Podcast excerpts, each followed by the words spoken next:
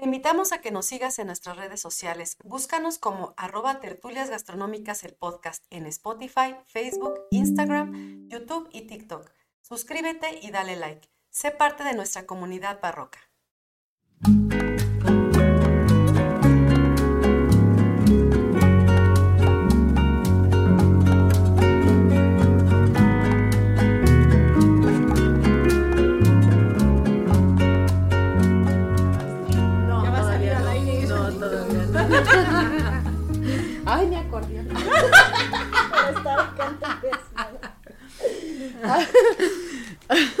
Sale.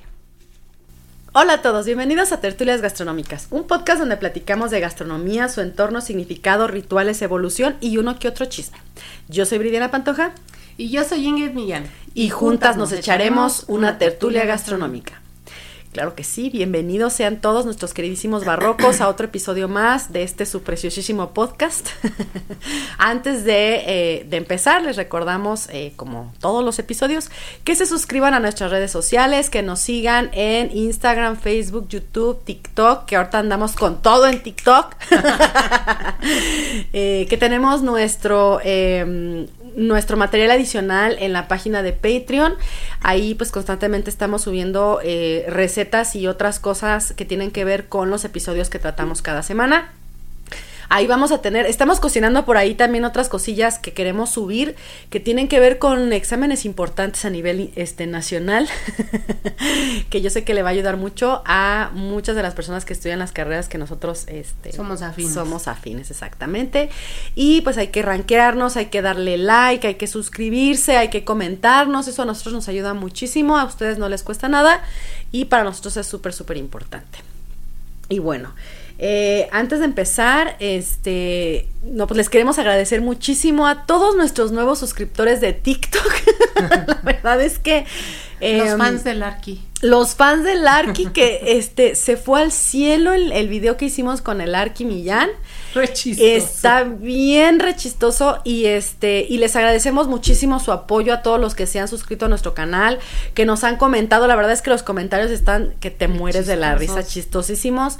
Este y, y la verdad es que ha sido un descubrimiento padrísimo, este y pues no, bienvenidos, bienvenidos sean De hecho, todos no los nuevos pensamos que el. Arqui se fuera a prestar a este tipo de cosas. No, tan formal. el tan, pro- el tan propio mío, que nos es. Una, una sorpresa también nosotros grabando. súper dábamos- sorpresa. Nos costó también trabajo grabar, pero por las carcajadas que nos soltábamos cuando estábamos grabando. Sí. Sí, sí, sí, este, yo vamos a, vamos a, a meter más contenido del Arqui en TikTok igual, este, pues porque al final son eh, los dos proyectos que traemos de la mano, es Tertulias Gastronómicas, el podcast que sale, les recordamos todos los días, viernes a las 10 de la noche se cuelga el episodio, tanto en YouTube como en, este, en Apple Podcast, en Spotify, en cualquier plataforma, eh, en audio y en video está en YouTube. Y el Arqui sale, eh, que es la incógnita con el Arqui Millán, que es el, el- el programa que traemos con él, eh, sale todos los días miércoles, Miércoles. a las 8 de la noche. A las 8 de la noche. Entonces, esos dos proyectos son o se derivan, eh, bueno, el principal es tertulias y la, la incógnita se deriva de eh, tertulias. Entonces, pues es, el contenido en, en redes pues va a ser de las dos cosas. Entonces, pues sí, nos vamos a animar también a, a que el Arqui participe ahí en TikToks y en de vez en Shorts cuando, sí. de vez en cuando para que también este pues ahí lo estén, Ah, lo estén vicenteando, claro que sí. y bueno, amiga, ¿cómo estás esta semana? Con mocos. Ay, sí, nos agarró, ahora sí nos tumbó la enfermedad. Este Sí, anda medio mundo no- enfermo y la verdad es que pues como son gripas, así se contagian, ¿no? Sí, sobre todo porque pues, necesitamos verdad es que, convivir sí. con, con las personas que estamos dando clase. Así que sí, que si por así. ahí escuchan que se atora algo, pues es mi amiga. ven que lo hago Ay, no seas puerca. así, ¿no? Más bien. no, si ven que se me está ahogando aquí, empiezo a toser, ¿no? Es la enfermedad. eh, sí, si oyen mocos, pues lo siento. Lo siento Esta de vez sí soy yo, no es, no es Rocket. No, hoy no está Rocket con No, no nosotros. está Rocket, está allá afuera. Así Seguro es. va a estar así el ratito. Sí, sí, sí. No la bufa, pero, En pero sí, en fin, Así en es. fin. En fin. Yo quiero mandar también un saludo y un agradecimiento a todos nuestros suscriptores a todos los que nos siguen en otras partes del mundo, porque también hemos visto que han crecido eh, de manera internacional, ¿no? Lugares, por ejemplo, en Estados Unidos, es nuestro segundo eh, país que nos sigue en lo que son los podcasts directamente, no, no en plataforma de YouTube. Eh, también, por supuesto, ahí hay. Pero en el tema de Spotify y Spotify y otras plataformas podcasteras, eh, nuestro contenido se escucha en Estados Unidos, en México, por supuesto, es el primer lugar, y también en Canadá, Colombia, y en España y Alemania, ¿no? Como que son los principales países donde ahorita se está este reproduciendo y cada vez va como más grande y pues les mandamos un saludo a todos, ¿ya ven? Les mandamos un saludo a todos. Les mandamos un saludo a todos. un mocoso saludo. a eso todos eso me maravilla muchísimo porque cuando empezamos a ver las estadísticas de los episodios, hay mexicanos, bueno, creemos que, que, son en su mayoría mexicanos los que nos escuchan, pero pues pueden ser personas que eh, son de habla hispana, ¿no? Pero sí me, me he dado cuenta de que los mexicanos andamos desperdigados por todo el mundo. O sea, en San José de las Torres hay un mexicano. este, en, en, en, Transilvania hay mexicanos. o sea, no inventen. no, ni siquiera puedes, este ¿Cómo se lee eso? Ajá, sí. No, no lees ni el cómo se dice. En Ucrania, por allá, sí, allá hay gente que nos escucha. Que, seguramente han de ser mexicanos. Entonces, a todos nuestros paisanos que están desperdigados por el mundo, les mandamos muchos besos, muchos saludos. y este, y, y pues, de verdad, de verdad, dejen en alto este de dónde son oriundos. O sea, si somos mexicanos y andamos desperdigados por el mundo, hay que portarnos bien para que nuestra cultura este siga floreciendo, y, de por sí tienen muy buena este imagen de los mexicanos en, en otras partes del mundo. Eh, gracias a Dios no no no se ha permeado todavía este tema de, de pues el tema de delincuencia y otras cosas porque el mexicano es muy bueno para muchas cosas. Sí, es muy cálido, ¿no? No todos somos delincuentes, no todos somos narcotraficantes, no todos somos asaltantes, no todos somos corruptos y yo creo que en su mayoría la gente buena en México es... Y aunque todos tenemos, aunque sea una rayita de naco, sí, algo en nuestra sangre, sí, no todos son el más del 80%. No, amiga, pero es que a veces también naco es ser chido, pero un buen naco. O sea, chido, ¿no? Así, este, para lo que debe de ser, no, no, no, no en negativo. aplicarlo en positivo. Es correcto, como siempre todo. Y bueno, ahora sí, después de los anuncios parroquiales. después de toda esta verborrea, vamos a iniciar. ¿De qué vamos a hablar hoy, amiga? Ay, hoy está bien este interesante, igual que todos los demás nuestros capítulos. Hoy vamos a, a, empezar a introducir, ¿no? aparte de la cultura de nuestros hermanos que viven en Centro y Sudamérica. Ajá eh, enalteciendo uno de los productos que, que brindó al mundo, ¿no? No va a ser el primero, van se van a hablar y se van a tratar de distintas maneras, pero hoy iniciamos. Eh, estoy muy contenta por eso, ¿no? Porque pues uno quisiera hablar de todo en todos los capítulos, pero no nos da la vida. No, pues no. Y por eso me encanta también nuestro, nuestro programa, porque es algo que da para muchísimo tiempo, es un universo, ¿no? Y de muchas maneras, de muchas aristas. Entonces, quisiera preguntar a ustedes, ¿no? En casa, quisiera preguntar a Viri qué tienen en común, por ejemplo, pues cuando estamos botaneando aquí en México que nos ponen al centro así, estamos comiendo luego. No nada más las, las frituras de maíz, ¿no? Existen frituras de otros, de otros alimentos que son como muy, que nosotros adoptamos bien cañón, ¿no? Este, ¿qué, ¿qué, tienen en común eso? ¿Qué tienen en común también un, platillo que puede considerarse como un antojito también en Bélgica? Cuando tú vas a Brujas, caminas por las calles, hay unos carritos que te entregan estas con salsas de distintas cosas, ¿no? Y les encanta a, a los belgas este preguntarte que si eres mexicano, que si le echan su, su disque aderezo 3X, que pica. Que porque piensan que ya porque somos de México, ajá. Sí, sí, no saben lo que es un chile. O, este, ¿qué tiene en común también la hambruna irlandesa con este producto? Yo creo que ya con eso ya mucha gente sabe. ¿No? O que tienen como la cultura, por ejemplo, alemana, en, en hay unas delicias que hacen rellenas con, con este, con picadillos y con varias cosas que le ponen y los gratinan al horno, Seguramente ya sabe de qué estamos hablando. Yo hasta le hubiera metido ahí, ¿qué te pones en la espalda cuando te quemaste en la playa? Ah, claro, sí, sí, ¿no? Así de, y baja la temperatura si te la pones en la, en las plantas del pie, según las abuelas, ¿no? Te baja también aquí la onda de este de cuando tienes bolsas en los ojos, ajá, sí, sí. es un acompañante, ajá. Y bueno, pues ya le estamos dando entrada justamente a este producto que ha sido un producto bendecido a nivel mundial y que nació justamente en Sudamérica, en la cuna de lo que es la cultura inca. Yo creo que no hay persona que no la conozca. Sí, yo creo, yo no creo que haya. No. Tal vez a lo mejor alguna cultura por ahí perdida en medio de un continente en donde nadie llega. ¿no? Uy, pues, pe- pe- Donde pues, siguen siendo en una isla por ahí caníbales. Y caribeña, ¿no? O sea, bueno, pues así a la altura de... Ajá, sí, como, pues, pero sería muy raro, muy Sí, raro. muy raro. Hoy la verdad es que este producto ha sido integrado a la dieta de todo el mundo prácticamente. Casi sí, todo, y ¿no? tiene mil formas de poderse consumir. Así es, ¿no? Mil, mil, mil. Entonces, sí es para mí un alimento como bien especial. Y también tiene, tiene su historia, ¿no? Y su- claro, su como todos los ingredientes. Y en una hora no se va a poder hablar de muchas cosas, no se le puede O sea, hoy nos vas a introducir nada pero más. vamos a introducir algunas cosas, un poquito de todo. Hoy quise hacer un tinte de varias cosas, ¿no? Ok. Y también introducir otras que vienen en otros capítulos pronto. Ok. Entonces ya les estaré platicando. Pero bueno, ¿qué tienen en común? Pues ya dijimos. Papas. Papas, ¿no? Papas, exactamente. Papas. Y bueno, se señala justamente a los Andes como la cuna de este producto. No es el único, hay muchos que nacieron justamente de allá. Eh, pero este es el primero que vamos a empezar justamente a hablar. Y bueno, la papa es un tubérculo que lleva aproximadamente 10.000 años en que se empezó a domesticar. Fíjate, yo hubiera pensado que no venía de, de esta parte del mundo. Yo hubiera pensado que es de allá del otro lado del charco. ¿Por qué? Por todo lo Pues que... por toda la historia y todo lo que representa para ellos.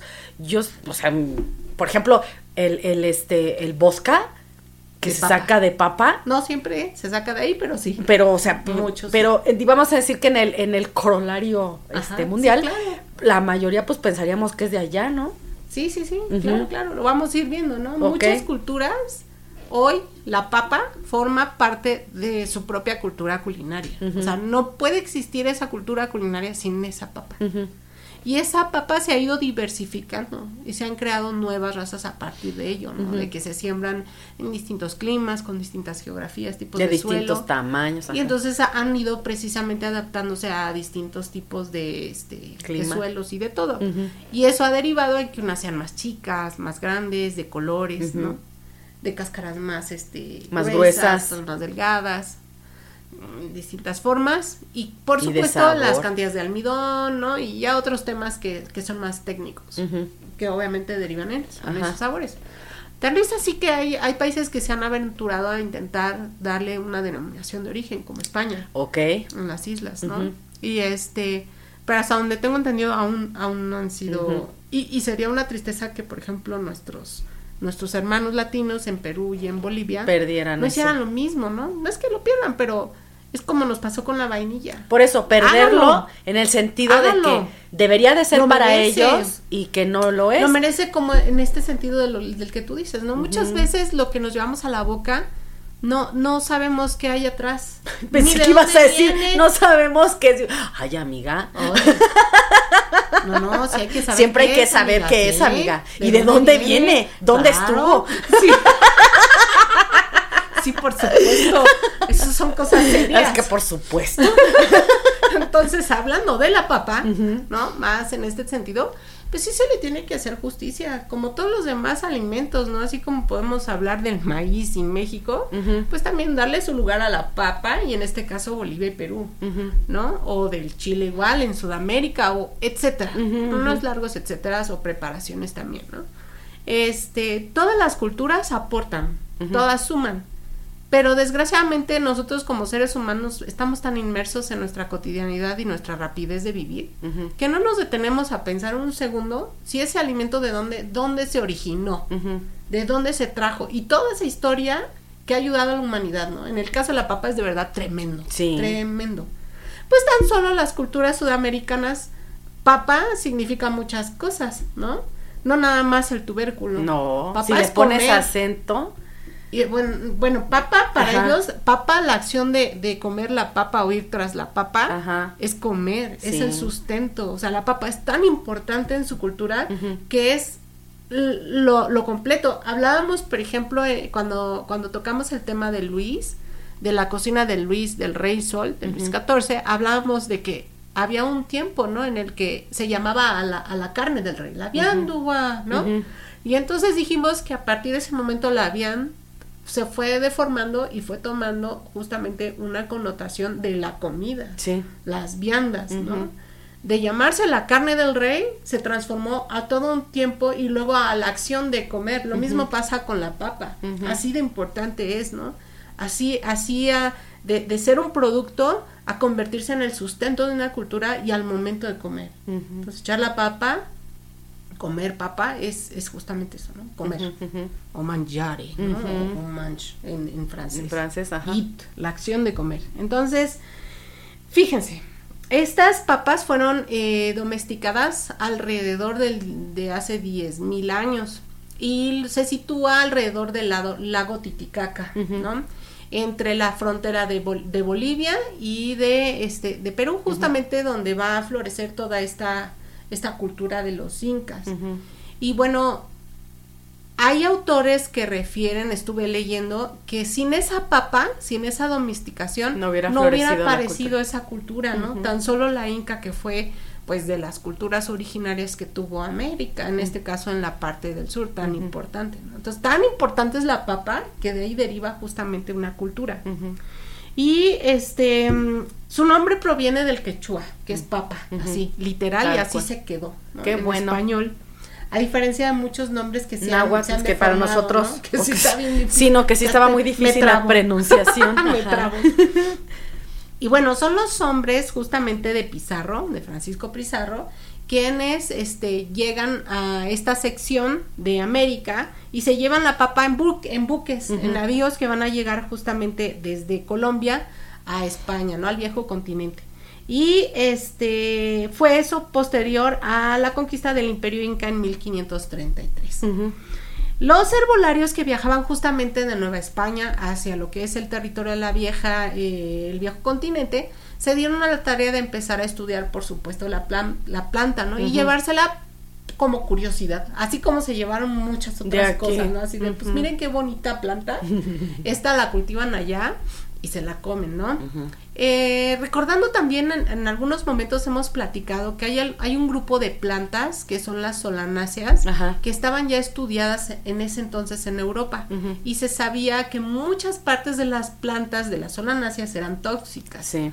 Entonces, curiosamente, en un primer momento, así como llega el chile, así como llega el tomate, así como llega la papa, Tampoco no la querían. no la van a querer, ¿no? No la van a feo querer. es Fíjate, pero es una cosa bien interesante, porque Ajá. a pesar de que llevaban las crónicas de, de para qué se usaba, o sea, que era un alimento, cómo se tenía que este cocinar o pelar o procesar y después comer, a pesar de que se presentaba así, los europeos no quisieron entrarle en un primer momento. Primero, por esta cuestión, ¿no? De que Sí. sabemos de las solanáceas.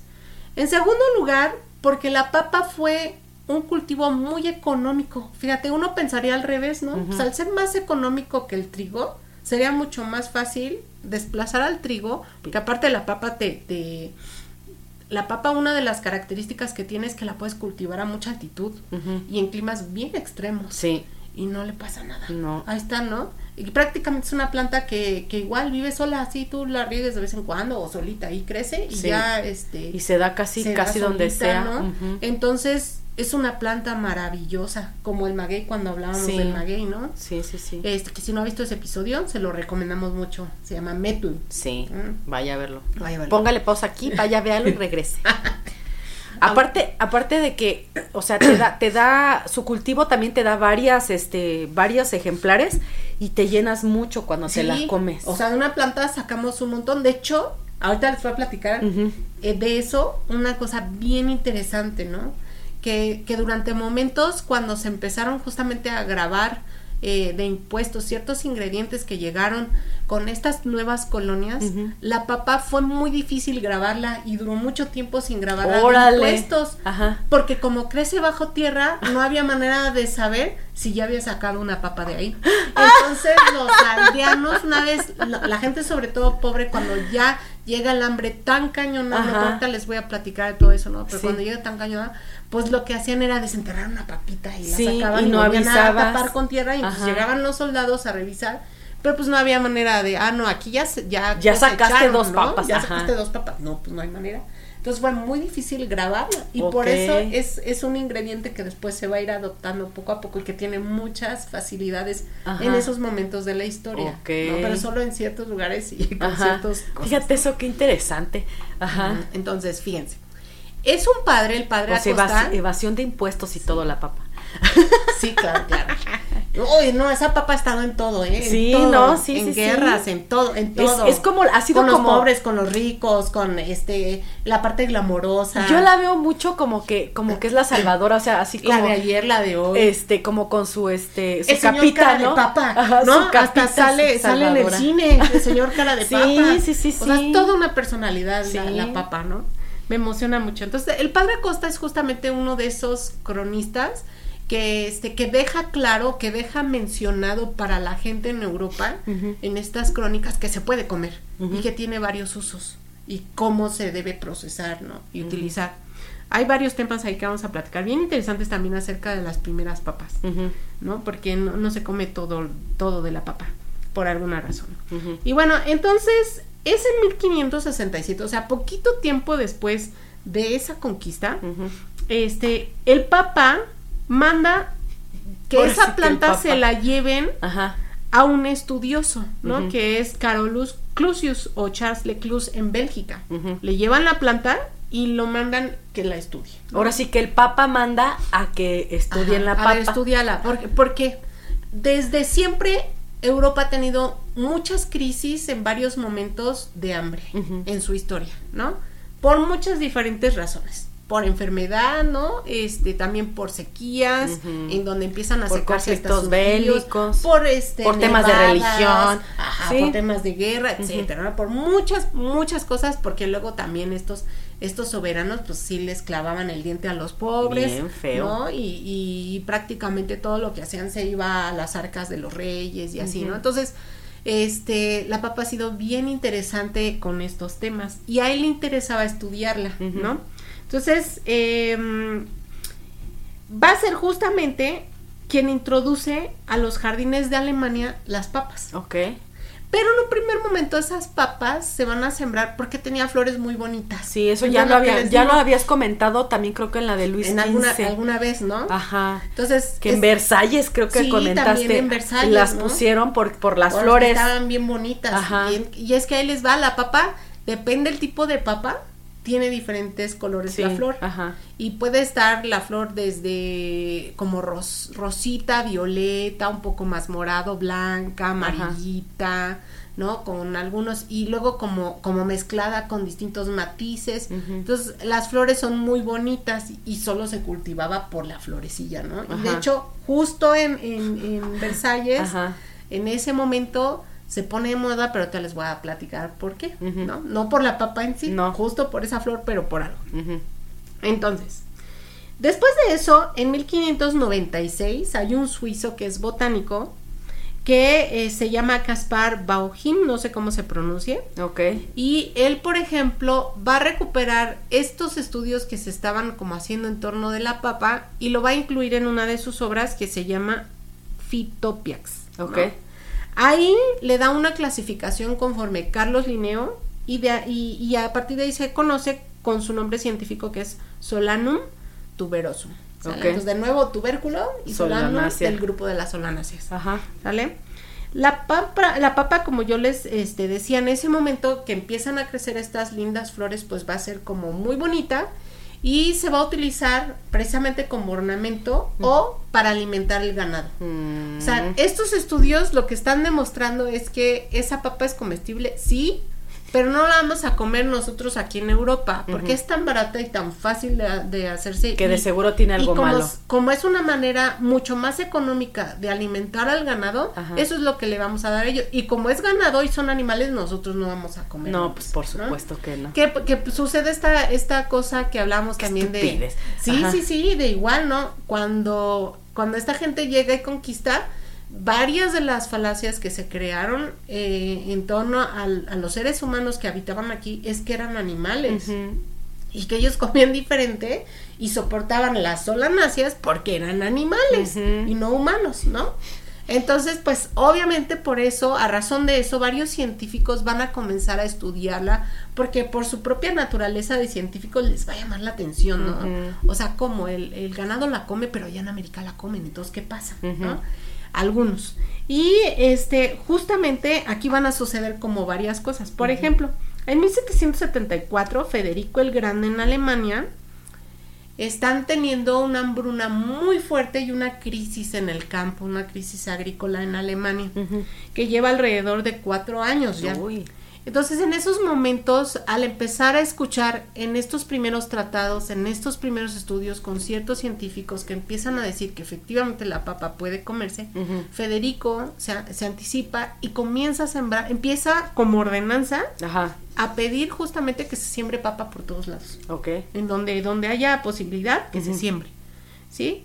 Y es a partir de ahí que desde, desde ese entonces, ¿no? Estamos hablando del siglo XVIII hasta nuestros días, Hoy identificamos a la cocina alemana con, las papas.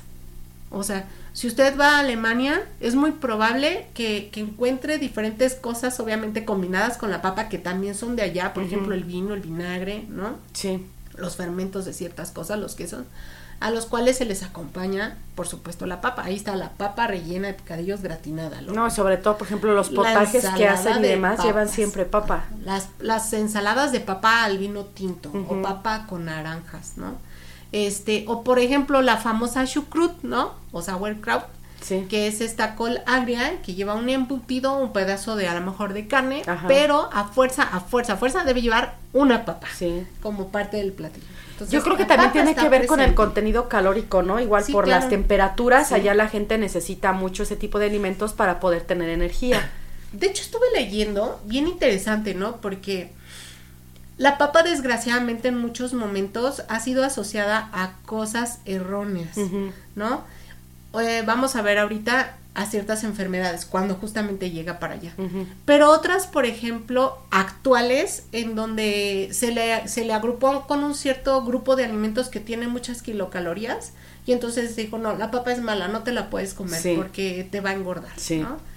Y cuando te metes a estudiar más a fondo lo que dicen ya los nutriólogos, lo que hay en análisis, ¿no? Que depende cómo la cocines, ¿no?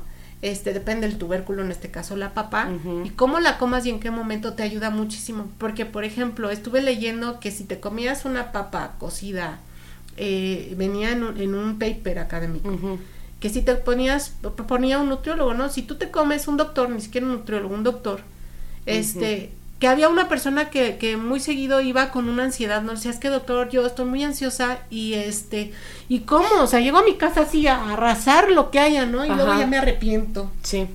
Y tengo que bajar de peso. Y entonces le decía, pues sí, porque traemos un tema ahí de salud, ¿no? Y entonces le decía, cuando llegue a su casa, tenga una papa cocida. La va a pelar y se la va a comer. Va a dar espacio unos minutos y después hablamos.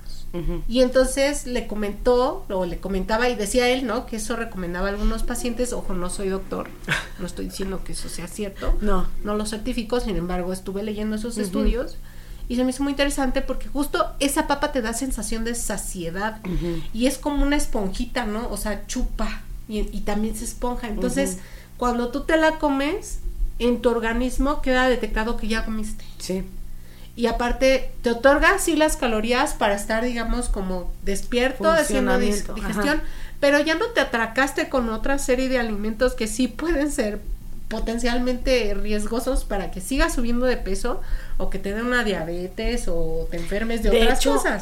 Por ejemplo, en, en Asia, muchísima gente la consume así.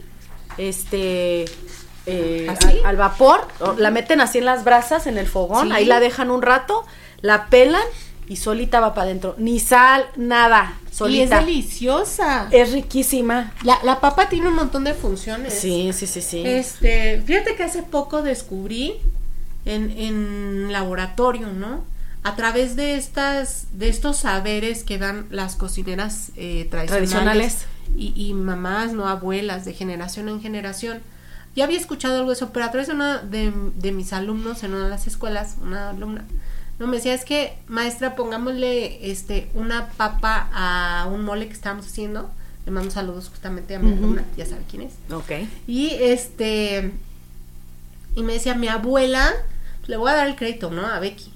Me decía, mi abuela me dijo que, y a mi mamá, por lo tanto, ¿no? Me decían que siempre que se sale la comida, agrégale una papa. Porque chupa el as- Es cierto, y le dije, no lo sé, hagámoslo. Ajá. Porque había quedado ligeramente salado. Salado él.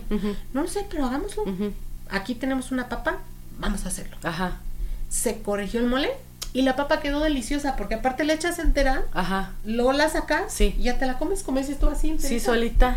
No, hombre, y para mí también fue aprendizaje, ¿no? Y, y son saberes recuperados y ahora experimentados, decir, sí funciona, ¿no? Entonces, Pues estaría de lo que platicábamos al inicio de que te la pones cuando estás quemado ah, sí, es y, muy buena y para chupa, o sea, ay, no sé qué es lo que y hace, pero sientes- tiene esa capacidad, como Pues dices es tú, de absorber. También, ¿no? Ajá. La papa es alcalina, al cambiarte el pH también juega con matar cualquier microorganismo que tenga ahí, pero Sí. sientes esa sensación de frescura, Sí. de que no te está quemando más. esa Exactamente. quemadura, Sí, sí, ¿no? sí, sí. Este, y bueno, de aquí nos, nos brincamos porque no puedo meterme mucho en cada país, No. Pero sucede un acontecimiento bien interesante en Francia, ¿no? Que era esta cuestión de lo de Versalles. No me voy a meter mucho porque esto lo voy a tocar en un episodio que viene muy próximo, en donde ya voy a hablarles un poco más de Parmentier. Ah. ¿Sale? Ya la chef Marcia les había dicho, pues no sé si la chef ya habló de Parmentier. Y que le dije, no, no, todavía no, pero ya vamos para allá, ¿no? Ajá. Entonces, pronto voy a hablar justamente de este científico, que son de estos científicos que yo llamo loco para su, su época, o sea, muy adelantado, un señor muy serio, este, jamás se casó, por ejemplo, este, pero con esa hambre de aprender se desvelaba, se desvivía, era como Karen. Yo creo que todos esos personajes pero por eso trascendieron en la historia, En cuestión de porque la química. porque hacían locuras, y, o sea, eh, experimentos. Yo digo, eso no lo vamos a tocar porque no viene al caso, pero por ejemplo, Luis Pasteur, yo ese señor este algo tenía raro en su cabeza, También, este, o sea, avanzados ¿quién, para quién su tiempo, carajos le iba a decir? No, exactamente, avanzados para su tiempo, o con estas ganas de, de aprender, o sea, de es entender. gente curiosa que Ajá, quiere de entender por qué pasan las cosas. Así es, y Ajá. gracias a eso, a su locura. Así es. Hoy puede usted tomar leche pasteurizada. Ajá, exactamente. Ajá. ¿no? Entonces, eh, Parmentier va a tener muchas, muchas.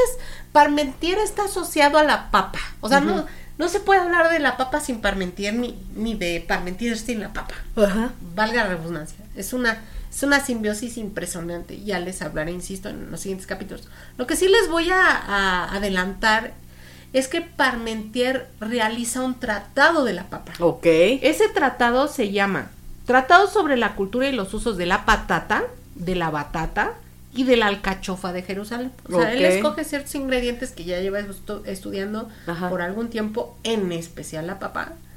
Y a partir de ese momento, en, ese, en ese tratado, le da un peso bien singular a este ingrediente que otros científicos ya empezaban a estudiar también en otras partes de Europa Ajá. y a partir de eso, como que empiezan a, a preocuparse por estudiarla aún más y empezar ya a tratar de meterla a las dietas, ¿no? En este, por ejemplo, él comparte distintas maneras de... Para él fue tan importante esa Ujú. que él intenta de alguna manera... Parecía el vendedor oficial de papas. O sea, estaba buscando la manera, así no dormían, con tal de pensar, ¿cómo hago que Francia coma papa? Porque solo la tenemos así para ornato o para que la coma el ganado. ¿Cómo hago si yo ya descubrí, ya la probé, ya la estudié, pero nadie lo convenzo de que coma papa? Ajá. ¿no? Y entonces arma este tratado con esa finalidad. Ok. Y entonces aparece lo que dice, por ejemplo, Almudena Villegas en 2015, Ajá. no- en su obra nos refiere que muy probablemente sea el primer recetario de papa. En el, El mundo. tratado, ajá. El tratado que hace un químico, ni siquiera Ajá. un cocinero. No, porque si te la puedes comer así, así, así, así, y si le echas tantito así, o sea, ni sin querer, Pero ¿no? eso lo, eso lo hace para que haya consumo de papa, que es lo que se me hace increíble. Ajá. ¿no? No, no es de la medicina de la papa, no es, es coman papa. Sí. Y yo me paro de cabeza con tal de que lo hagan, Ajá. ¿no? Bien interesante. Entonces, eh, esto, esto se sitúa por a, a finales del siglo XVIII, justo en el momento en que está apareciendo, poquitos años antes, en que está apareciendo la Revolución Francesa, cuando hay hambre. ¿no? Pero y Entonces, precisamente. La papa es bien interesante porque se ha hecho justamente presente en momentos muy críticos de la historia del hombre. muy críticos. Pues es que volteas a ver ingredientes que no son tan caros. O, que, a lo mejor que hay vastedad. por alguna razón. Pues porque hay que no vastedad, te o sea, había para, para, momento, para ¿no? otro uso y en ese momento pues le tienes que dar el uso eh, comestible para personas porque pues es lo que hay. Así es. Entonces, de eso ya hablaré, se los prometo, uno o dos episodios más. Más adelante, prometo, sí. Pero vamos a entrar a lleno así. ¿Quién fue ese señor y cómo puso la papa en la mesa? Ok. ¿Sale? Pero ahí ya les doy como el antecedente. ¿sí? Y este, pues a partir de ahí, la cocina clásica francesa va a tener como un alimento muy estimado y muy especial a la papa. Ahorita voy más adelante a hablar de, de eso. Qué cagado porque dices, no la querían, ¿No y, la hay- y tienen papas a la francesa. No, y aparte ese es otro tema, ¿no? Ya hablaremos de la no, de la papa es, francesa, es- es pero... diferente, pero o sea, dices tú, ¿cómo es posible que no la querían y ahora tienen un Y ahora se la a pelean. nivel internacional? Porque aparte la papa francesa se la pelea entre Inglaterra, Ajá. se la pelea Bélgica y se la pelea Francia. Fíjate nada más. Prometo también de eso hablar en otro episodio, ¿no? Sí, sí, sí. Pero lo más interesante es que tú no concibes hoy un plato también o muchos platillos Sin dentro eso. de todo el repertorio amplísimo que tiene Francia, Sí, Sin la sí, la papa. ¿No? La papa está presente de muchas maneras en esos platos. Ahorita voy para allá. Pero antes nada más así de embarradita quiero decirles que después de la Revolución Francesa pues llega Napoleón Bonaparte Sí. y él, por ejemplo, ordena, ya después, después de que ve todo lo que pasa en la Revolución Francesa y que ya se están comiendo a partir de eso las papas, Sí. pues él manda ya este, cultivarla y la manda a cultivar en, lo- en el jardín de las Tullerías, Ajá. ¿no? ¿De qué, de qué cosas? Sí. Es a partir del siglo XVIII que comenzará, como les digo, a partir de ese tratado y que empiezan ya algunas culturas a sembrarla, que en otros países empiezan a estudiarla y empiezan a salir en nuevos tratados. ¿Sale? Buscando qué? Darle relevancia ya para introducirla a la dieta humana. Pero imagínense, siglo XVIII, o sea, los descubrimientos se hicieron desde el siglo XVI. Tuvieron que pasar Dos tres siglos. siglos, 16, dos 17, siglos, sí, 18, perdón, dos siglos, dos siglos. Me y hiciste dudar, güey, así de qué. Sí, no, no. Dos siglos o casi tres para algunos países para de verdad darle chance, darle esa oportunidad. Qué tontos, eh, la neta. Nosotros Pues es aquí que- comiendo papitas. ¿no? Pero ahora es que ya no hasta cierto punto es normal, pues, o sea, son alimentos que nunca conociste. Pero cuando el hambre llega, lo que sea, amiga. No, ¿no? te tragas lo que sea. bueno, insisto, la cocina clásica francesa de hoy no se concibe sin la papa. Voy a dar algunos ejemplos. Va. Tan solo la papa en cuestiones de cortes y en cuestiones de guarniciones es todo un tratado de estudio. Sí. A lo mejor usted no es cocinero o no es estudiante de gastronomía, ¿no? Eh, o no es gastrónomo, pero hoy le voy a enterar de varias cosas que suceden en las escuelas de gastronomía, ¿no? Nosotros cuando estudiamos gastronomía o cuando estudiamos una carrera afín y Ujú. te dan justamente Bases, cocina o bases, bases o técnicas le Ujú. llaman también, ¿no?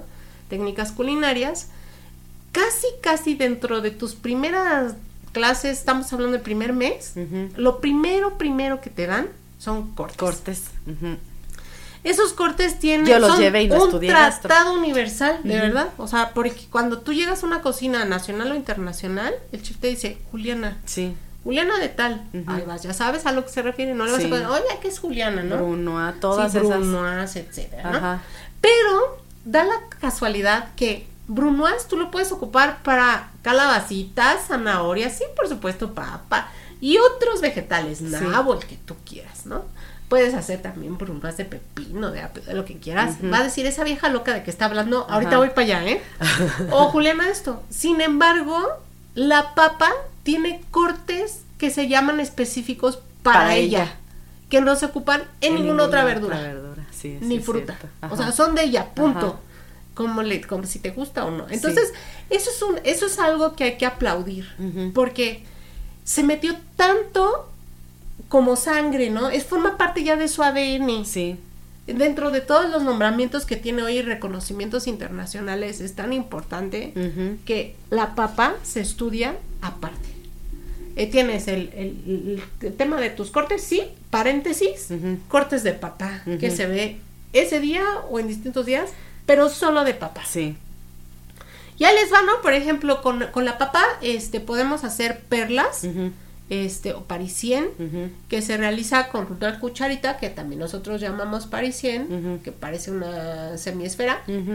que nosotros cavamos en una o escarbamos en un en una papa o eh, esta por ejemplo se puede compartir con otros vegetales no las perlas. Sí con el melón sobre todo las he visto yo. Exactamente las perlas de melón no sí y es más o menos eh, esférica eh, porque sí tienes como que tener cierta rudeza y cierta técnica para poder sacar la mayor cantidad de papa posible de dos centímetros de, diámetro, ¿sale?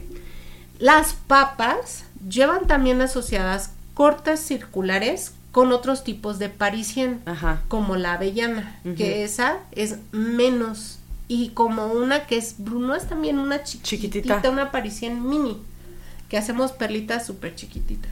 Se asocian sobre todo a la papa. Luego tenemos un corte también asociado a la papa, este, con otra aparición que es ovalada y que tiene el tamaño de una aceituna. Esa se llama aceituna, corte aceituna. Ajá. O corte olivet en, perdone usted. Pásatelos, amiga. en este, en francés, ¿no? Y luego de ahí te puedes encontrar, esos son los cortes que digamos que tienen un, un utensilio especial para poderlo este, sacar, sacar ¿no? Luego tenemos, ah, y de esta, por ejemplo, si yo agarro una, una avellana o una parisien y agarro una punta de una duya y, la, le corto con un cuchillito que nosotros llamamos mondador, que es el más chiquitito, ¿sale? Para justamente no, no lastimar eso que agarré con la parte de la punta de la duya, sacamos papá champiñón, ¿no? O papá champiñón. Entonces, cuando tú le quitas la duya y le quitaste lo, lo que le cortaste con él, aparece un champiñoncito. No se estrese, puede ahorita realizar material adicional, que estamos colgando justamente. Y ahí van a estar las fotografías. De YouTube, de, YouTube, ¿eh? de Facebook, en donde colocamos justamente estas imágenes o en Instagram. Y ahí van a ver una papa champiñón para que digan, ah, ok, es la papa champiñón. Luego tenemos la papa chip. Internacionalmente famosa, la de las botanas. Amada por muchos, odiada por otros, otros No, yo la amo, yo la amo. O sea, no concibo una fiesta sin, chips de papas.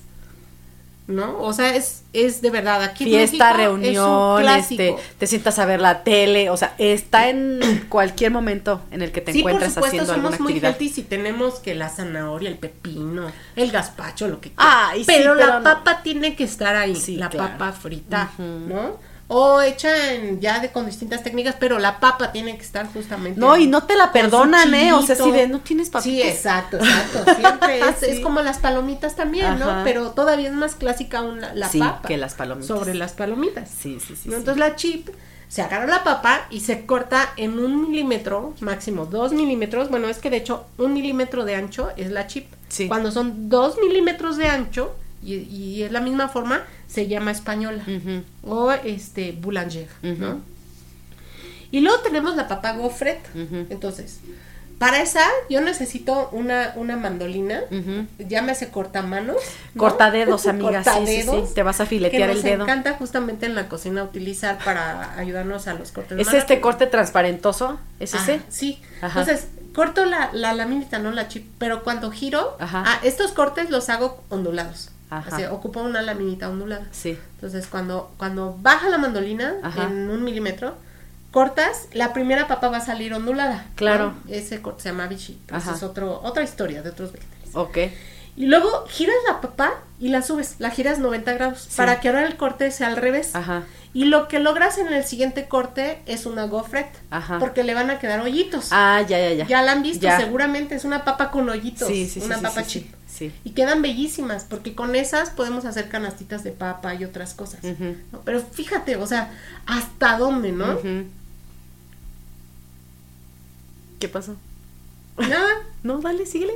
Sí, sí. es que me estás haciendo. Ah, no, perdón, no es mi pie. me está haciendo la batiseñal de que se calle.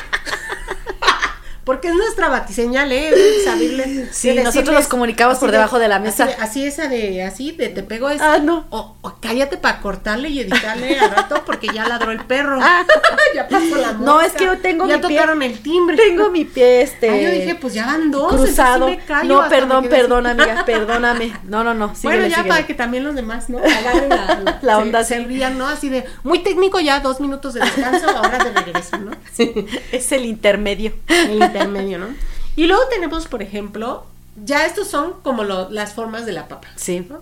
Ahora nos vamos a hacer tipo bastoncitos de distintos este, tamaños. Tamaños, ajá. ¿Sale? Va a depender el tamaño del, del ancho Ajá. de ese cuadrado o cubo que vamos a realizar Y el largo. contra lo largo. Es el nombre. Por ejemplo, está la papa cerillo o allumette en, en francés, ¿no? Ujú. Y esta papa, por ejemplo, tienes que hacer tu primer rectangulito, sacar las láminas y luego sacar los bastoncitos lo más delgado posible, de 2 milímetros, el largo 4.5 milímetros. Así somos de exactos en la cocina. Ay, sí. ¿eh? Así, no, así de verdad. Yo por eso no estudié gastronomía. Ah, yo sí, yo la No, amo. no, no, no. Yo me desespero, ya hubiera matado yo Ahora. Con mi cuchillo. Si hago lo mismo, Ajá. pero el largo es de 6, Ujú. de 6 centímetros. ¿sale? Este, no de 4, al, al- al anterior también es de, de 4 centímetros, 4.5 centímetros, pero si lo subo a 6 Ujú. de largo, entonces ya se llama papapaja, Ujú. papapay. Y esta papapaja, por ejemplo, suena a trabalenguas, amiga, Sí. papapaja. Y albur también. Ah, ya no lo voy a decir entonces, yo aquí jugando. Bueno, esa, bueno, los españoles nos van a entender. cuando no la sumerges en agua, porque es otro de las cosas, ¿no? La, sí. la papa es también todo un tema, cuidarla en la cocina cuando va en crudo, que la estás trabajando, porque tiene que estar sumergida en agua fría. Sí, porque si no, se oxida. Se oxida y se hace fea y ya Se pone negrita. Entonces, este, en esta, por ejemplo, tú haces la, la hash brown con esa. Ocupas el almidón, pero esa, esa es inmediata. O sea, haces la papa paja, la juntas, la mezclas con lo que le vayas a poner y va directo al fuego. Ujú. Esa no puede sumergirse porque le quita el almidón y entonces ya no se pega. Sí. ¿no? Entonces son así como técnicas que vamos aprendiendo. Y también está, por ejemplo, el bastón o batone. Ujú. Este término aplica en otros vegetales como jardinera. Malamente muchas veces lo utilizamos para, para emparejarlos, ¿no? Es decir, hazme bastones de pepino. Pero la verdad es que técnicamente deberíamos llamarle jardinera de pepino, no bastón. El bastón se supone Que es solo para la papa. solo para la papa. Ok. Y el bastón tiene 4 milímetros de cada lado por este lo que mide la papa. Ok. ¿Sale? Luego tenemos también la, el técnico francesa, ¿no? A la francesa. A la ¿no? francesa. Esa papa a la francesa. Que es un poquito más ancha, ¿no? Aquí son 5 milímetros de ancho y esta sí tiene el límite de 6 centímetros de largo. Ajá. ¿Ok? Y luego tenemos la millonette, fíjense, y van, van creciendo. Ahora, el ancho es 1.5 este, centímetros. Estamos hablando que es dedo y medio de cada lado, imagínense. Sí, más un gruesecita. cuadrote, ¿sale? Y 4.5 centímetros de, de largo. Ajá. Entonces ya es un bastón, si lo quieres llamar así, Sí. bastón. más- ya no es bastoncito, es bastón. Ajá. Aunque siga pequeñito y que quepa en tu cuchara, pues, Ujú. pero más grandote. Sí. ¿no? Luego, el intermedio entre lo que es el, el mignonette está, por ejemplo, el pont neuf o puente nuevo, que ese sería un centímetro de calado y es 6 de, de, largo. es el largo. Ujú. Y luego tenemos, por ejemplo, el parmentier. Ujú. Ya les dije, ¿quién fue Parmentier? Sí. Tenía fuerza que tener un corte para los franceses, ¿no? Ok. Y no solamente es un corte, hay muchas cosas que llevan el apellido Parmentier y que obviamente son asociados a la papa por eso mismo, pero ya hablaré en ese capítulo. En este corte, la forma igual, este, en, en el caso del Parmentier es que son cubos, o sea, ya tengo el, el bastón Y ahora nada más lo que corto voy a en hacer, cubos. ¿sale? Y lo que mide es un centímetro de calado, entonces tengo que sacar el pont neuf primero Ajá. Y para después. luego sacar el, el. Ajá. Y luego tenemos el risolé. El risolé sale del anterior. De ese de 1.5 centímetros de cada lado, Ajá. ¿no? De lo que es el miñonet. Ajá. Pero ahora lo corto en cubito. Igual Ok. 1.5. Ajá. Y ese ya se llama risolé, Oye. ¿no? Y luego tenemos el maxim, que es el, el, el que va de dos lados de cada lado. O sea, Ajá. es un cubo de dos. Ya es un cubote. Grandes, ajá. Sales de dos dedos. casi. Ajá. Y con eso puedo hacer maravillas en cuestión de, de visual, de texturas, de muchas cosas que puedo hacer como guarnición y jugar en la papa en los elementos.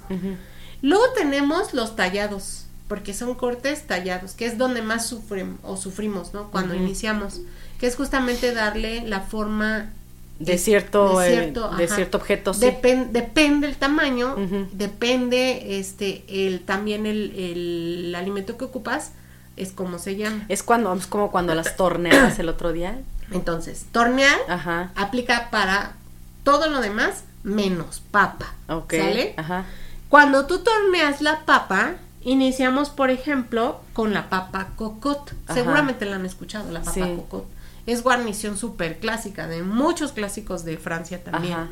Esta tiene una forma ovoide porque nosotros tratamos como de ubicar mentalmente la forma de un huevo, pero no es tan ancha aún, porque depende de qué tan ancha se va haciendo y qué tan alta es el nombre. Ok. En este caso, la cocot lleva siete caras perfectas con un ancho aproximado de uno y medio centímetros Ok. Y con un largo de 5 centímetros. O sea, estamos hablando que para la papa es cocot, para las demás torneado. Ok. Así, ¿no? Y luego tenemos la papa inglesa o al vapor. Esta igual es ovoide, tiene sus siete caras, solo que el largo ya subió a 6 centímetros y el ancho es el de un huevo estándar Ok. de gallina. Ajá. ¿no? Entonces ya es como el doble Ok. de, de justamente ese, ese tallo. Y luego la papa chateau, vas a decir, ya, por favor, ya, Ya me hice bolas. Ya casi, ya voy, ya nada más me falta una. Sale la papa chateau igual, parece huevo, 2.5 centímetros de, de lo que alcanza de ancho y de largo 7 centímetros. O sea, es más grande y tiene sus siete caras perfectas. Ok. Y ahí tienes al chef encima, así si no te sale igual. No manches. Y si no, Con pues una modo hacer regla, güey, potajes y sopa de papa y así otros Sí, claro. para recuperarla hasta que te salga. No. Y por último, la papa fondant. ¿no? Esta papa fondant igual tiene forma de un huevo, solo que mide 8 centímetros de, de alto Ujú. contra 2.5 centímetros más o menos de, De ancho, ancho. y sus siete caras perfectas. Ok. ¿no? Y entonces, fíjense, eso es la cocina clásica francesa. A mí me maravilla porque la papa tiene un lugar especial. No se puede llamar cualquier cosa así. Y incluso dentro de la papa hay estándares. Sí, claro. Entonces es maravilloso. Yo lo aplaudo. Ujú. También dentro de sus clásicos en la cocina francesa tenemos las guarniciones. Depende cómo le estemos usando, desde el puré, el Claro. famoso puré, ¿no? Tenemos la croqueta, ¿no? O croquet, que sí utilizamos como base ese puré, pero después se fríe, ¿no? La mezclamos con otros elementos que la hagan un poquito más, Más. sólida, y le damos distintas formas. Entonces puede ser ovoide, circular, triangular, el que tú quieras darle, ¿no? En forma de cigarro, como quieras, como Sí. tortita. Y finalmente pues haces las croquetas. Esas croquetas también las aplica este Portugal, las aplica España, las aplica Alemania, o sea, la- ahí ya es como más universal. Sí. ¿no? Y luego tenemos, esta me fascina, yo cada que la veo, yo puedo quedarme en el plato viendo, así. Ajá. Esa se llama papa pera, o este poire, ¿no? Papa pera. Y esa papa o pomme poire tiene la forma de una papita. Yo parto de un puré también, Sí. Lo, remuel- lo revuelco en, en este pan molido Ajá. y le doy la forma de una perita. Ok. Y le pongo nada más algo arriba que simule justamente como El palito, ajá. Suele ser un clavito, por Ok. ejemplo. Ajá. Y esta se hornea y queda divina así en el plato. Entonces les digo que así tú ves tu plato y, y está bien hermosa, Ajá. hermosa, ¿no? Y luego tenemos, por ejemplo, la duquesa o la duchesse. Ujú. Este es un puré de nuevo, pero se mete en manga. Ok. Ese y, sí lo y he visto. ese, ajá, ese es el rosetón Sí. famoso con el cual colocamos justamente, ¿no? Y muchas veces se le pone queso o se le pone otras Sí, cosas para sí, que gratine, se dore. Utilizamos soplete para que queden los bordes bien bonitos y quedan súper bonitos. Parece una platos. galleta, güey, cuando la ves. Como las pasticetas. Ajá, ¿no? ándale, Ya parece dije una marca, pasticeta. Pero hagan de cuenta así. Pero es ¿no? que todo el mundo las ubicamos. Ajá. Cuando eran buenas, porque ahorita eh, saben horrible. Este, ah, pero igualito se ve. Ujú. Así es. Las famosas galletas de mantequilla que Sí, también se conocen así, ¿no? exactamente. o pastitas. Ujú. Este, y por ejemplo, la delfina o dauphinoise, que se Ujú. conoce más en francés, ¿no? La dauphinoise es corto, los círculos, las rondelles o las rodajas así delgaditos, el, el que va por arriba del chip, habíamos quedado que era la española, ¿no? Voy cortando las, ro- las rodajas y lo que voy haciendo es colocando una encima de otra, pero le voy poniendo capas de mantequilla, de cremita, de quesito, de muchas cosas. Esta eh, nació en los Alpes franceses y este se mete en molde al horno para que termine de Ay, gratinarse. se me hizo agua la la cortas y así hagan de cuenta que se le va el queso así. Sí, No, aparte queda como, como, como entre crocante, pero suave, pero, ay, no, es una cosa deliciosa. Ya me dio hambre, amiga. Lo siento, sabía que te iba a dar hambre. No, y aparte, yo sí, de plano, yo, yo sí estoy espantada un poco con eso, porque sí mucha gente te dice que no comas papas porque tienen mucho almidón, y que porque engordan, y ya ven que a mí me engorda hasta el agua, entonces, oh, y a mí, y a mí me encanta la papa. Me fascina. Entonces deberíamos intentar un día, amiga, eso de tener nuestras papas cocidas. Te comes una y eso nos, nos hace justamente esa sensación de, de, saciedad, Sería tu y colación. esa. Y ahora sí ya comes cuando debes comer y comes bien.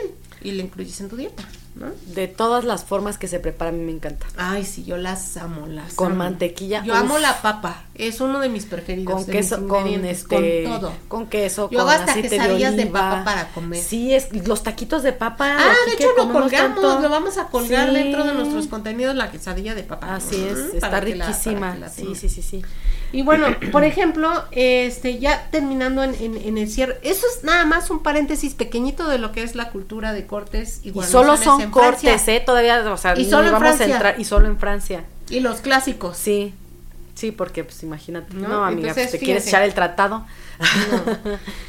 Después de que sale del continente americano, la papa no va a triunfar como otros cultivos en Europa, como ya dijimos. ¿no? Una de las, de las primeras consecuencias es que la papa estaba adaptada a ciertas horas de luz, a cierta altitud y a cierto clima. ¿no? Entonces, para la papa fue muy difícil comenzar a adaptarse a otros, a otros este, lugares con otros climas, con otras altitudes. ¿no? Sin embargo, lo logró. Y cuando se logró justamente aclimatar, pues fue la salvación para muchos pueblos en el tema del hambre. Sí. Exactamente, ¿no? Más o menos lo que necesitaba esa papa eran 12 horas de luz, entonces en los inviernos crudos de Europa no llegaban las 12 horas de luz No. y entonces provocaba que no llegara a término la papa, Ajá. ¿no? Esa fue una de las, las primeras consecuencias. Ya después como se fue como tratando de mejorar, acomodar, buscar mejores, este, eh, ¿cómo se llama? Meses para, para, Para cultivarla sembrarla. y etcétera. Ajá.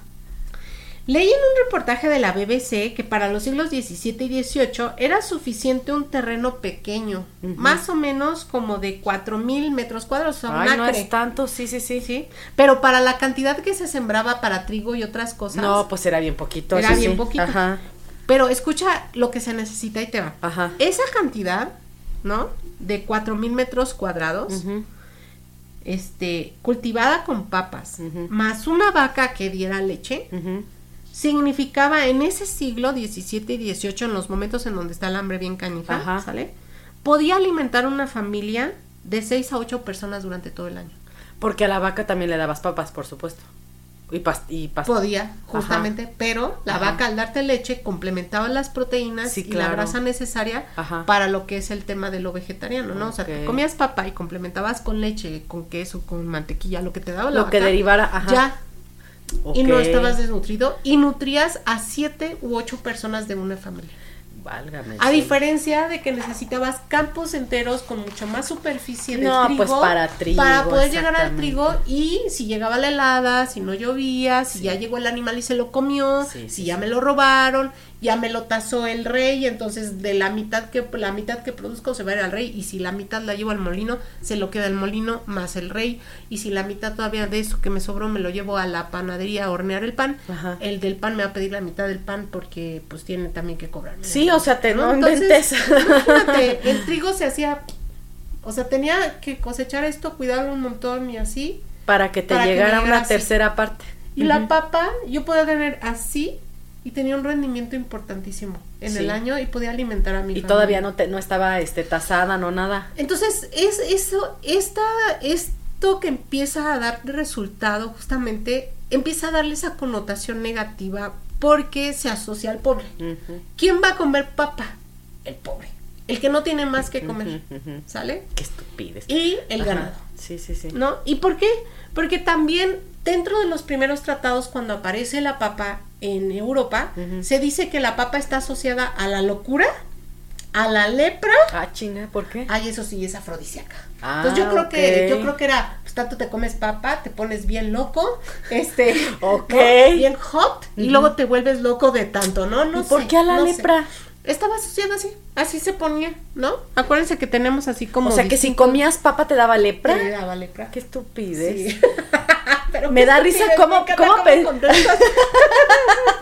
Pues es que, ay, a veces, antes, obviamente no teníamos pues el conocimiento y todo, no me sorprende de repente ahora pensar lo que se, lo que antes se tenía, este, las ideas y todo, y si dices ahora, ay Diosito, ¿cómo podían pensar esas cosas, no? Ajá, Pero pues Pero dentro de así. 100 años van a pensar eso de nosotros. sí.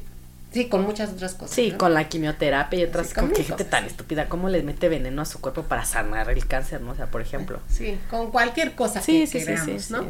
O que aún no Esa tienen gente todavía cultivaba, ¿no? Cuando ya se dan- Oye, como la película de Volver al Futuro, ¿no?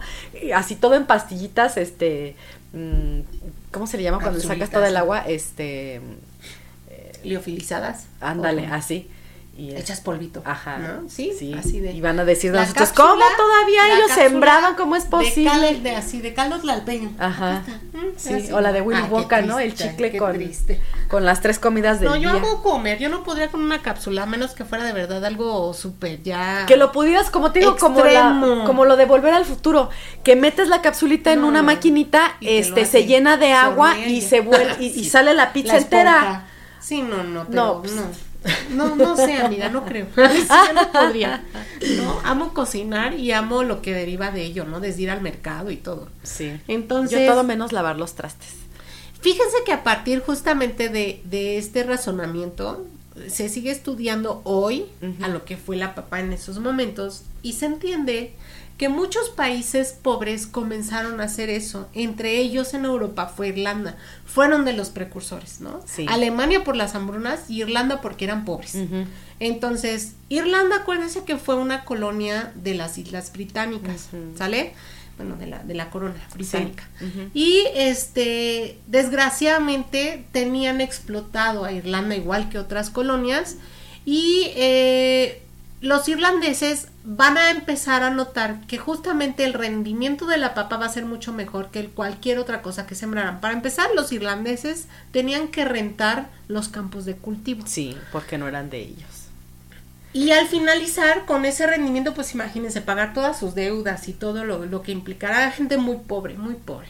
Y aparte en un medio súper agreste, con un clima bien Sí, cañón. no, no, no. Y este, aparte olvidados. sí. Olvidados porque la corona los ponía justamente, ellos rentaban, se rentaban como agricultores y todo lo que producían era prácticamente para exportación. No Sí. se quedaba en Irlanda. Entonces, de ese pedazo de, de tierra que rentaban, tenían que buscar algo que pudiera rendirles para poder alimentar a sus grandes familias. Sí. ¿no?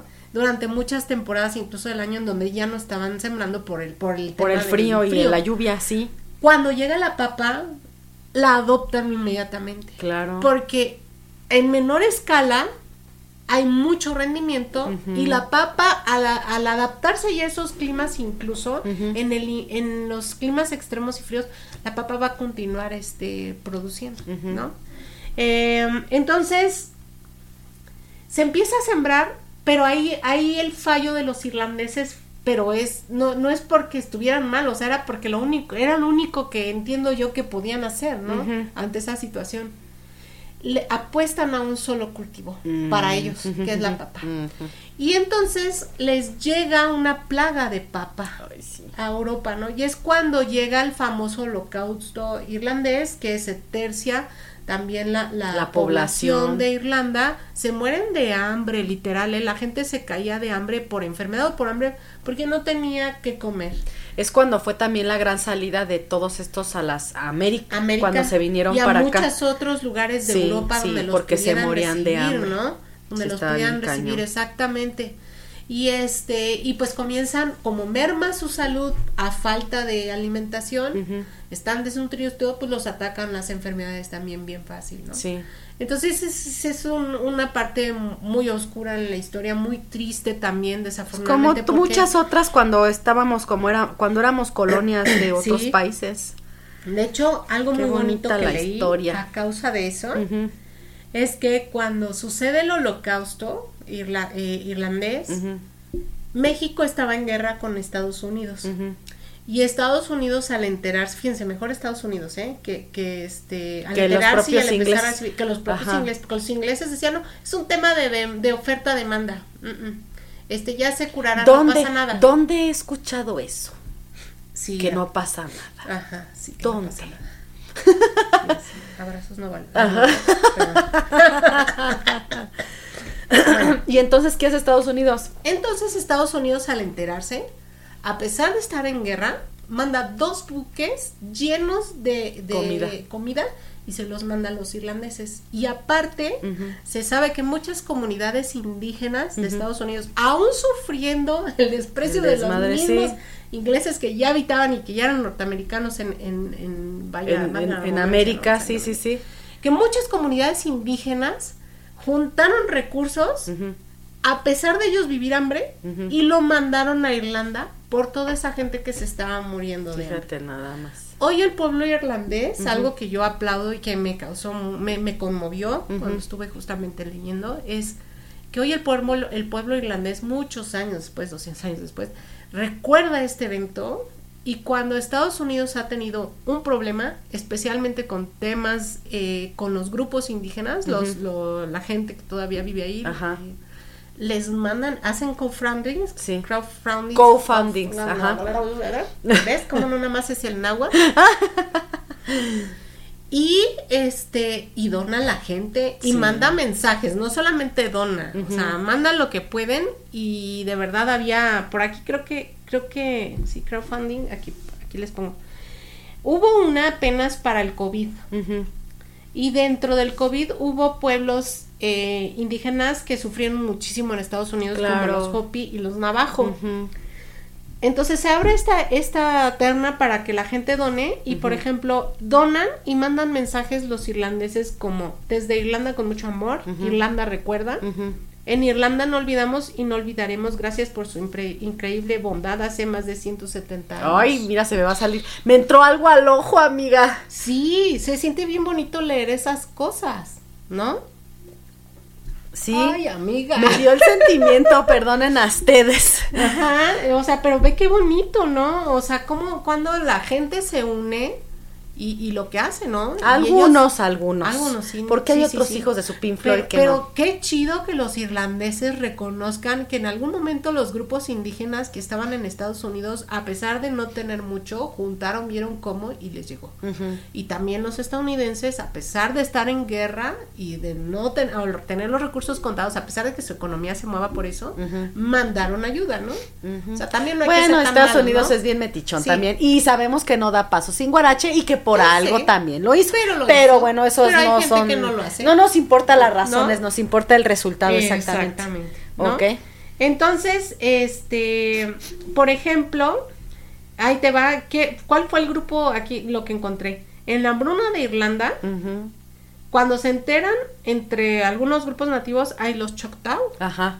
Ellos recolectaron 170 dólares en plena crisis y guerra Fíjate, ajá. y los enviaron a Irlanda. Ok.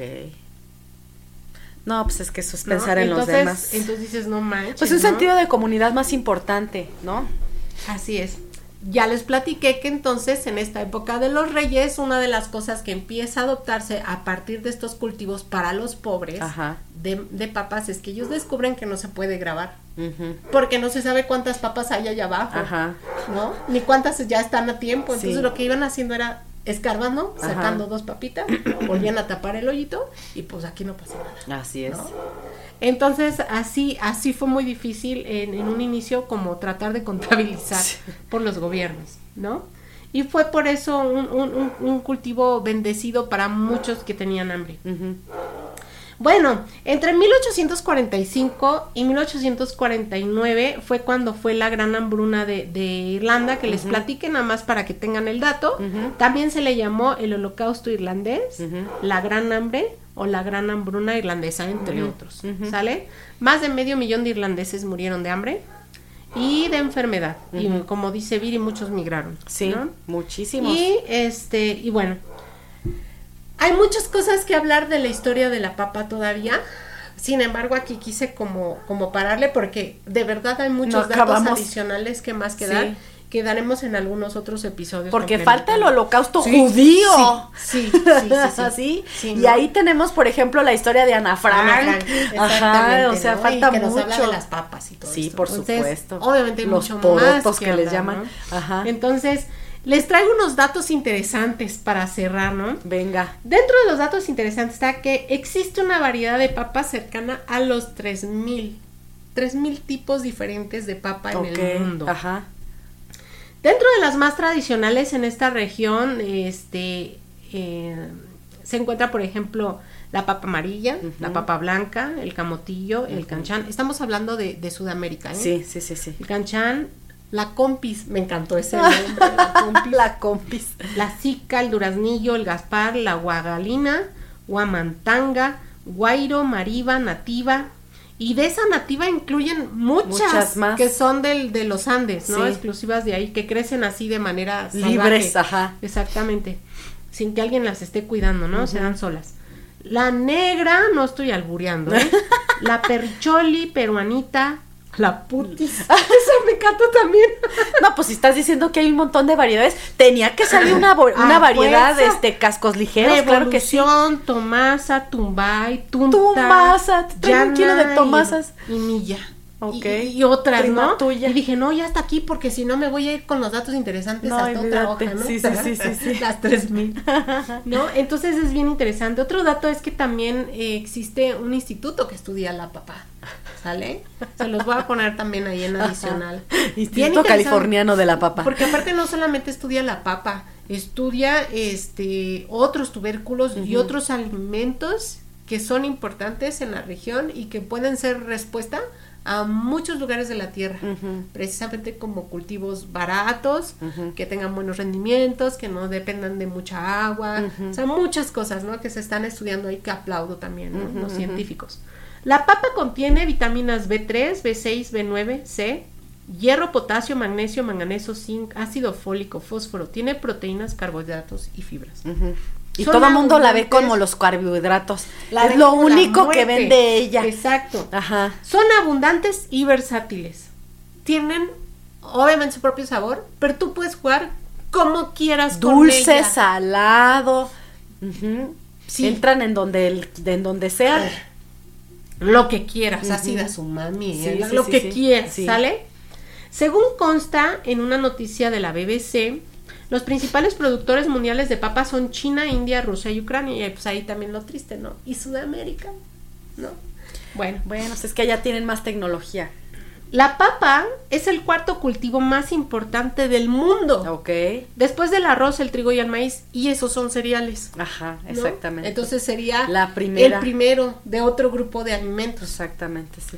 Muchas papas pueden contener altos niveles de toxinas. Ojo aquí. ¿eh? Ajá. Ahí les va el tip. Saben amargas. Si tienen una mala manipulación o almacenamiento, puede devenir en una intoxicación tan grave que puede matar a la persona. ¿eh? Ok.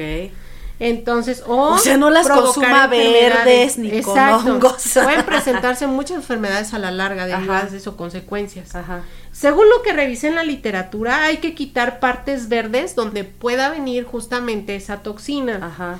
Que incluyen algunos glicoalcaloides como la solanina. Por eso les decía que se está incluida dentro de, de las solanas que son este la chaconina, los fitatos, lectinas y oxalatos. Que de hecho no deberíamos de consumir ningún alimento que tenga un pedacito en mal estado, porque ya está contaminada toda la verdura. Pero aunque se lo quites.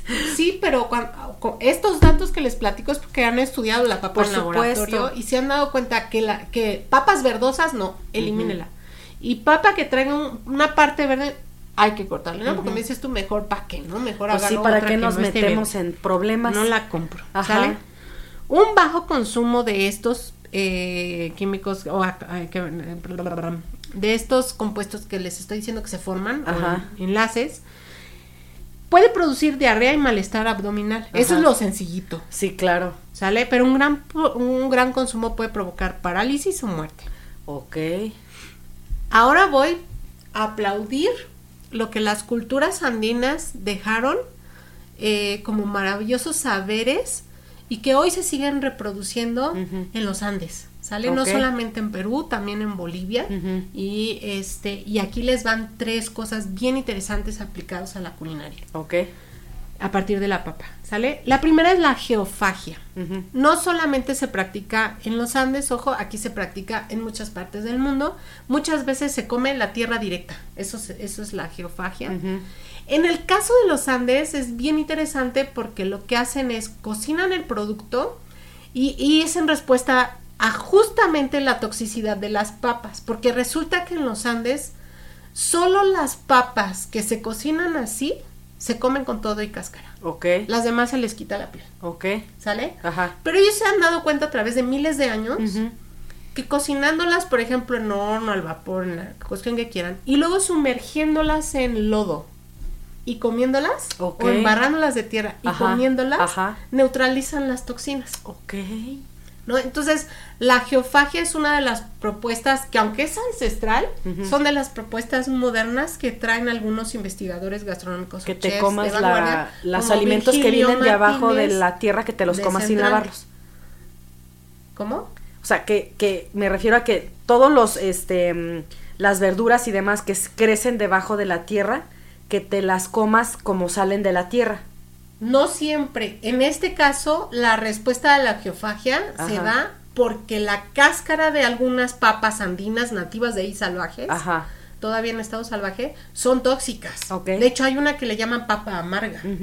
Y tú la ves y dices, ay, nanita, Sí me mata. oscura, ¿no? Esa está oscura. Sí se ve así Es de- una papa oscura. te dice, Sí, soy tu padre. ¿no? Así como morada. Para que imagines, ¿no? Morada tirándole a negro así. Entonces, este. Lo que hacen ellos, o lo que identificaron, así como nosotros, que es algo de verdad que aplaudo, ¿no? De las culturas antiguas. Así como nosotros aprendimos y descubrimos el proceso de nixtamalización, que Ujú. ya hablaremos en otro momento. Así es. Así ellos identificaron que se podían comer las papas. Con y algo que- pasaba. En ese momento no te iban a decir, no, es que entonces la No, no te van a decir el tema positivo y negativo". científico, No. es- y los no se muere. negativos, entonces. Se ¿no? comió la papa sucia y no se murió. Ya está. Hoy lo que se sabe en literatura, lo que estuve revisando justamente, es que hay mucha tierra que trae cargas, por ejemplo, positivas, y si la papa que es tóxica trae las cargas negativas, se neutraliza. Pues sí, porque pues la ley de los signos en En matemáticas. cuanto toca la tierra. ¿No? Sí, sí, sí. Y la hace comestible. Ajá. Entonces, son lugares del planeta en donde podemos llegar a probar estas papas nativas que no han sufrido muchas modificaciones porque están ahí, Sí, salvajes. sí, sí, sí. Podemos atrevernos a comerlas de esta manera. De hecho, insisto, son propuestas actuales en restaurantes modernos galar- galardonados con guía Michelin. Bueno, Ajá. no, guía Michelin aún no llega, ¿no? Pero, por ejemplo, con otros galardones como San Peregrino. Ah, ok. ¿no? Entonces, este, esta geofagia se realiza desde hace miles de años en los Andes y se le llama ya pasa o pasala en Aymara Ujú. o chacu, chachacu en quechua. Ok. Y se trata, como les digo, de sumergir papas ya cocidas en arcilla. Previamente se cocinan en un hoyo que cavan en la tierra, que se enciende con paja y estiércol, fíjate. ¿eh? Cuando se encuentra caliente, se meten las papas, se entierran y 40 minutos después están listas en todos los Andes, ¿sale? Ajá. Estas papas son únicas y se comen con cáscara, Ok. ¿sale? Garantizando que ya no son tóxicas. Algo que me encantó es que a veces hacen salsa de arcilla. No nada más es el lodo Ajá. que le untan, Sí. sino la hacen más aguadita, entonces ocupan arcilla y también hay de arcillas arcillas porque Sí, hay de todos colores ¿no? Ajá. y de varias propiedades entonces estas arcillas las hacen como más líquidas les ponen agua y les ponen sal para que sepa rico Ajá. y así sumergen las papas y se las van comiendo Ok. ¿no? esas por ejemplo eh, te- te platico este hay por ejemplo con arcilla roja amarilla verde depende del color Oye, de pero la entonces te tierra metes un montón de minerales. Y eh, se llama huaca Qué bonito la que nombre. lleva la que lleva arcilla agua y sal la salsa de Ah, arcilla ah, sí. ¿no? si le quieres llamar así Dame guaca. entonces esa es esa es una primera técnica asociada a la papa por supuesto este originaria de ahí por el manejo de ese producto me encanta por ese descubrimiento Ok. luego tenemos el tokosh Ajá. Y ese tokosh es una fermentación que se hace a la papa Ok. ¿Sale? Eso también ayuda a neutralizar lo, el tema de las toxinas. Se ocupa no nada más para la papa, es muy, muy este, típico, por ejemplo, la chicha. Entonces el maíz también se asocia con esta fermentación. Y lo que hacen es que estas bacterias desintoxican el alimento, cambian su textura, su sabor, su aroma, la biodisponibilidad y los nutrientes. Se desarrollan muchos incluso, se hace más, más nutritiva. Incluso es conocida como medicinal en ese momento ya la papa para ciertas enfermedades. De hecho, se dice que desarrolla una especie de penicilina y otros compuestos que curan. Entonces ellos asocian, te enfermas, claro, come esta papa fermentada. Ajá. Y también está asociada con un alimento energético. Por supuesto. Te sientes débil, come. Tiene mucha cantidad de este, calorías. Ajá. Y esta práctica se hacía ya pre-inca, o sea, todavía antes, de la cultura este inca ya se hacía. Muy antigua, tan antigua como la propia domesticación. O sea, probablemente lleva 10.000 años por lo menos haciéndose. Ajá. Desarrolla aromas y sabores muy fuertes y penetrantes. Y se puede ocupar con otros ingredientes y otras técnicas precisamente como para mejor bajar el tema de este, ay, perdone. De este, no se vayan a burlar, me van a hacer con eso seguramente, Ajá. Y para usarla se vuelve a rehidratar, ¿no? Para hacer una especie de papilla. Por último voy a hablar de la chunificación. Esta se da por Eso se escucha así como, como que vas, como que es mentira. no, chiste. Como cuando te dicen de, este, el chiste este de que llevas el carro al, al este, a que lo arreglen y que te dicen, no, pues es que es la escuchufleta plástica. ¿Y tú qué es eso? Sí, es ¿no? Así, exactamente. Bueno, la chunificación es un proceso también técnico que utilizan todavía los grupos indígenas allá. Este se realiza por arriba de los 3.800 metros al nivel del mar. Ay, Dios. Imagínense. Donde muchos productos no sobreviven por la altura. Sí, claro. las condiciones agrícolas. ¿Sale? Se realiza igual desde hace miles de años. Los tubérculos andinos, incluso también estos tóxicos de algunas papas amargas, se convierten en cuño, así lo llaman, cuño blanco o cuño o chuño negro, depende, perdón, eh, ¿no? De, sí, del color de las papas Entonces, también se puede aplicar a otros tubérculos. Ah, ok. ¿Qué es lo que hacen? Me encanta, me encanta porque lo que hacen es una liofilización antigua. No manches. La liofilización hoy es un proceso técnico de complicado, sí, claro. Industrial. Y ellos lo que hacen es ocupar la naturaleza. ¿Qué hacen? Cosechan las papas, las escogen las dejan comoreando varios días, ya que las tienen escogidas, se van a un lugar predispuesto para eso, donde mucha gente va incluso, es como muy comunitario. A veces tienen que transportarse de ciudades al campo para hacerlo y las dejan al aire libre, nada de que se robaron, no, se no, no, no, no. Y entonces lo que ocupan es justamente un terreno en donde colocan las papas así al sol. Y se tiene que colocar antes de que caiga la noche porque empieza a bajar la temperatura horrible. Entonces, lo que hacen es las dejan y las dejan toda la noche. Como va a haber helada y cae la noche y es muy fría, se congelan las papas. Ya tenemos la primera parte del proceso. Cuando llega el día siguiente, el sol lo que hace es comenzar a, calentar y entonces sale el agua, ¿no? Y entonces empieza a deshidratar la papa. Sí. Entonces es una técnica de deshidratación en frío. Sí. Mucha gente no la entiende porque lo que utilizamos son los hornos para deshidratar el sol, ¿no? Sí. Aquí sí lo ocupamos, pero previamente congelamos y entonces se va deshidratando el producto. Eso pasa varios días. Sí. Algunos grupos lo que hacen es ir y mover las papas, como de irle dando vuelta, ¿sale? Para que sea parejo lo que hacen es llegan y es bien interesante, se quitan sus zapatos, se descalzan y empiezan a pisar las papas, así se van como por grupitos de papas, así son montoncitos y el exceso de agua se va, ¿no? Y eso lo chupa la tierra nuevamente, son nutrientes para la tierra y la, y la papa se va haciendo como chiquita, como pasita, pero queda seca. Entonces, estos, este, esos, esos tubérculos pueden durar entre 8 y 10 años. Y ya nada más hay que rehidratarlos. 8 y 10 años en pues, almacenaje. Ajá. Así, a temperatura ambiente. Claro. Fue algo que dije, wow, de verdad, ¿no? Entonces, este, según Fonseca de Han y el Centro Internacional de la Papa, las civilizaciones Tiahuanacu e Inca no hubieran florecido sin esta técnica. No, pues claro que no. Después, este, eh, después de toda esta usanza, lo que hacen es van de nuevo al campo, las van recogiendo en costalitos, son bolsas y, se las llevan. Sí. Y ya. y ya cuando las ocupen, pues las Cuando ocupas. ¿no? Cuando ocupas, pues cuando no estás cosechando nada, que es lo mismo que estamos acá con los bichicoris y los chacales y, la descasión o el, tema de deshidratar algunas plantas también en México, que ya hablaremos de ello en algunos momentos, ¿no?